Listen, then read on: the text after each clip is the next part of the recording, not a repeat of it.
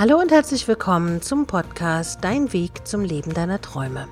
Ich bin Ariane Lehmann, dein Motivationscoach und ich freue mich, dass du heute zuhörst.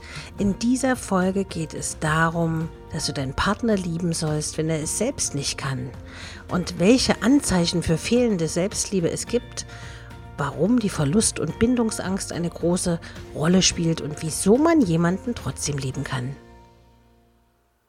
Warum sollte man jemanden lieben, wenn er es selbst nicht kann? Oder du kennst ja diesen Spruch, liebe dich selbst, dann wirst du auch im Außen geliebt.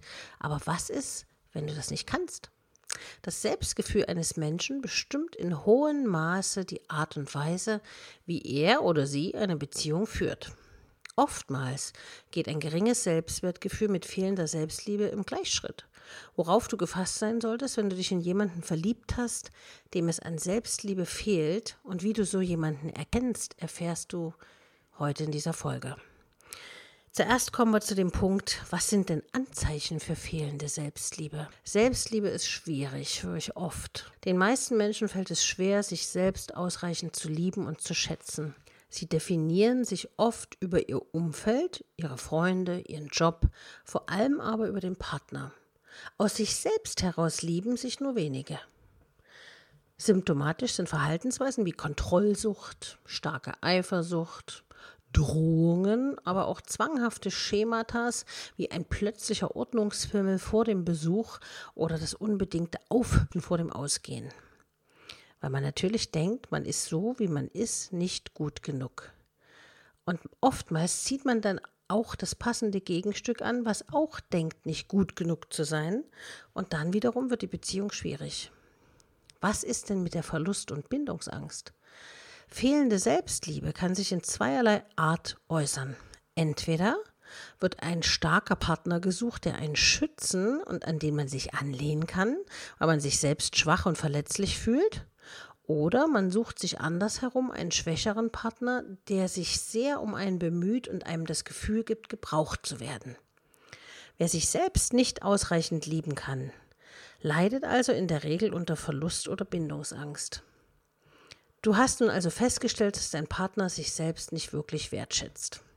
Vielleicht tut er das ganz offen und bemitleidet sich selbst Vielleicht steht er oder sie aber auch einfach stundenlang am Spiegel oder am Laufband und wagt sich nicht eher unter die Leute, bis alles an ihm oder ihr perfekt sitzt. Kann man so jemanden denn lieben? Ja, meist ist es nämlich so, dass sich Paare in diesem Punkt ergänzend zusammenfinden. Je nach Ausmaß dieser Selbstzweifel kann das ganz gut funktionieren, eben weil man die Bedürfnisse des jeweils anderen bedient. Oftmals steigern sich jedoch die Ängste mit der Zeit und führen auch in den folgenden Beziehungen zu denselben Dissonanzen, die beide Partner unglücklich machen können. Es ist ein bisschen wie eine sich selbst erfüllende Prophezeiung. Doch was kannst du also für eine harmonische und erfüllende Beziehung wirklich tun? Gleich vorweg muss ich dir sagen, wenn du versuchst, dich oder deinen Partner zu ändern, wirst du vermutlich scheitern. Ich habe als Teenie immer gedacht, wenn ich noch eine Weile warte, dann wird sich derjenige ändern. Da ist man ja immer noch ein bisschen blauäugig und das ist natürlich nie passiert. Also das war immer so ein gut gemeinter Tipp von meiner Oma, die gesagt hat, merk dir eins, mein Kind, Menschen ändern sich nicht. Nur in minimalen Zügen können sie sich verändern, aber den wahren Charakter können sie nicht ändern. Hast du dir beispielsweise einen vermeintlich starken Partner ausgesucht, dann hat er dich vielleicht deshalb gewählt, weil er sich mit dir an seiner Seite stark fühlt. Solltest du nun versuchen, eine stärkere Position in der Beziehung einzunehmen, wirst du zwangsläufig auf Widerstand stoßen. Der Trick ist, die jeweiligen Ängste des Partners nicht zu bedienen. Positive Kommunikation ist dabei natürlich das A und O. Sag deinem schwächeren Partner ruhig, dass er oder sie auch ohne großartiges Zurechtmachen toll aussieht. Und lass deinem bindungsängstlichen Partner Freiräume. Wichtiger noch ist ein klares und ehrliches Verhalten. Authentizität heißt es hier. Versteck dein Handy nicht, renn deinem Partner nicht überall hinterher. Lerne selbst dich zu lieben. Denn nur so erlangst du die Sicherheit, die du für die Umsetzung all deiner scheinbaren einfachen Tipps benötigst. Und jetzt kommen wir zu den Konsequenzen. Manchmal kann das bedeuten, dass es mit genau diesem Partner einfach nicht weitergehen kann. Viele Menschen müssen erst zu sich selbst finden, die Traumata ihrer Vergangenheit hinter sich lassen, denn jeder würde irgendwann schon einmal auf die eine oder andere Weise verletzt und sich selbst wieder lieben lernen. Das passiert meist genau nicht in der Partnerschaft.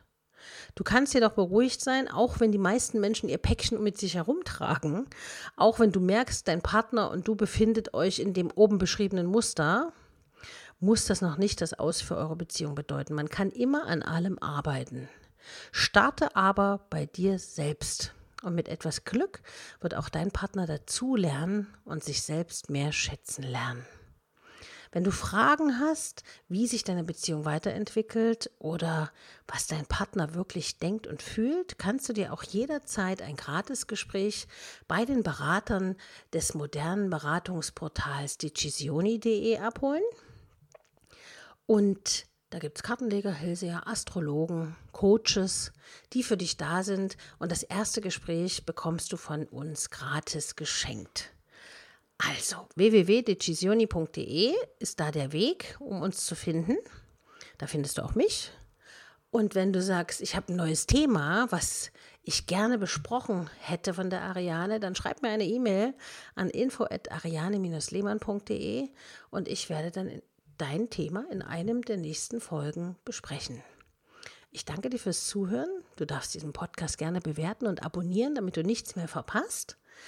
Und wir hören uns dann wieder nächste Woche.